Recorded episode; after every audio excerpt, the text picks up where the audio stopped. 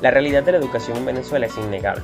Por esta razón es un sector en el cual debe centrarse mucha atención. Las bases de un país no pueden asentarse sin una buena preparación para sus pobladores. Por esta razón se deberían implementar mejoras en la educación en general.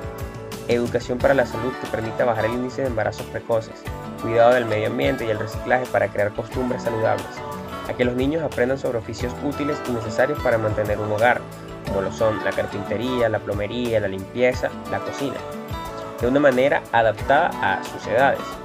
Saber administrar su dinero, crear hábitos que influencien de manera positiva el desarrollo integral de cada niño, aprender a trabajar para conseguir lo que desean y necesitan. Todo esto llevará su tiempo, pero es justo y necesario.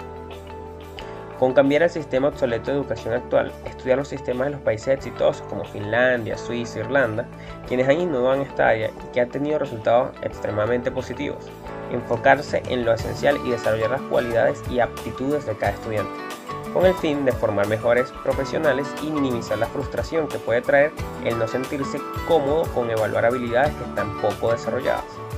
Si queremos que el país progrese, necesitamos personas capacitadas y motivadas a crear un mejor país, por esta razón, la educación es la base fundamental.